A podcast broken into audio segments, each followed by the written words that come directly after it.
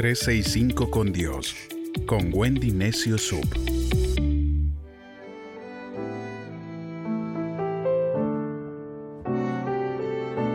...29 de septiembre...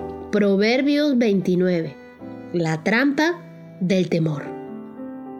Proverbios 29, verso 25 dice... Temer a la gente es una trampa peligrosa, pero confiar en el Señor significa seguridad. ¿Por qué tememos tanto a la desaprobación de los demás? Todos experimentamos este temor y la mayoría de nosotros no desea admitir qué tan seria puede ser su tiranía.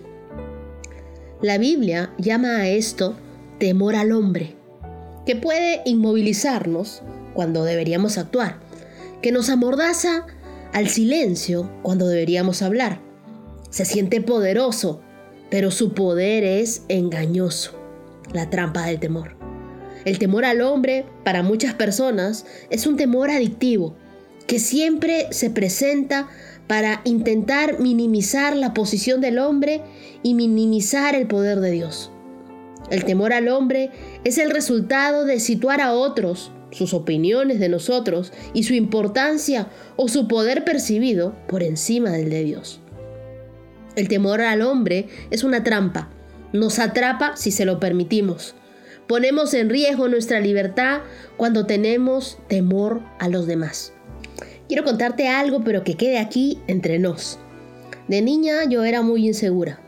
Tenía una desesperada necesidad de amistades y de aceptación y caí en la trampa de decir y hacer lo que pensaban los otros o lo que ellos querían, en lugar de ser sincera y hacer lo que yo quería.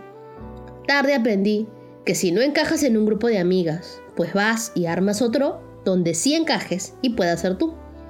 Y si no te aceptan en el lugar donde estás, tal y como eres, entonces debes ir a otro lugar donde estés en paz.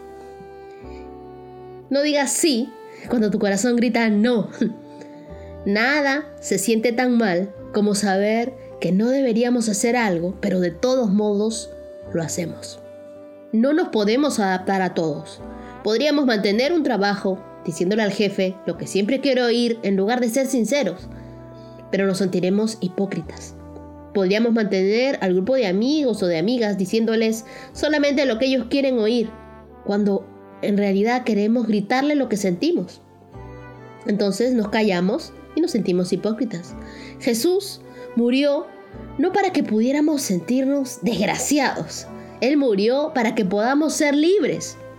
El temor al hombre es con frecuencia el temor a lo que los demás piensen de nosotros. Pero en realidad, ¿qué puede tener que ver con nosotros un pensamiento de otra persona?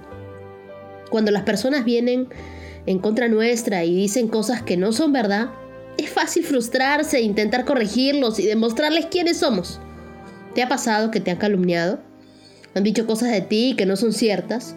Una se siente impotente, ¿no? Quiere limpiar su imagen, quiere vengarse. Tantas cosas e ideas corren por nuestra mente, pero ninguna de ellas son buenas consejeras.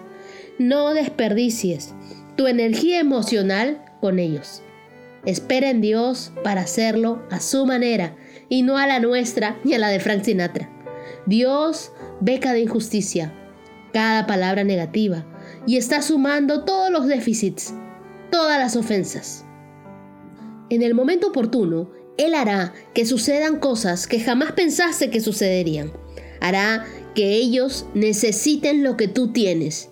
Quizás tuviste momentos malos, donde así como José sus propios hermanos o amigos muy cercanos le tendieron una trampa. En ese momento no lo entendías. Ánimo, el Dios de justicia te hará sentirte seguro. El libro de Salmos, capítulo 64, verso 2 dice, Escóndeme de la conspiración de los malvados, de las intrigas de los perversos. Puede que te quieran tender trampas, o puede que gente mala a tu alrededor maquine para hacerte caer para hacerte quedar mal. Pero si tú estás con Dios, estás escondido en Él, y ellos caerán en su propia trampa. El libro de Salmos, capítulo 31, verso 20 dice, Oculta a tus amados en el refugio de tu presencia. Dios es bueno y promete cuidar de nosotros si confiamos en que Él lo haga. Dios está por ti. Y sí, Él está por ti, Él está por mí.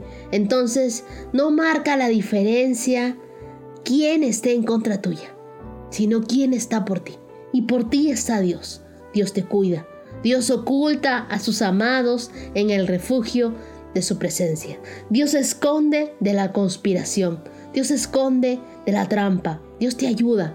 Dios es tu refugio. Así que aléjate y sacúdete de esa trampa del temor, del que dirán, de las personas, de querer siempre quedar bien con los demás. Quita y corta de una vez ese lazo de temor y vive libre, vive en libertad, vive haciendo lo que tú quieras hacer que esté de acuerdo a la voluntad de Dios.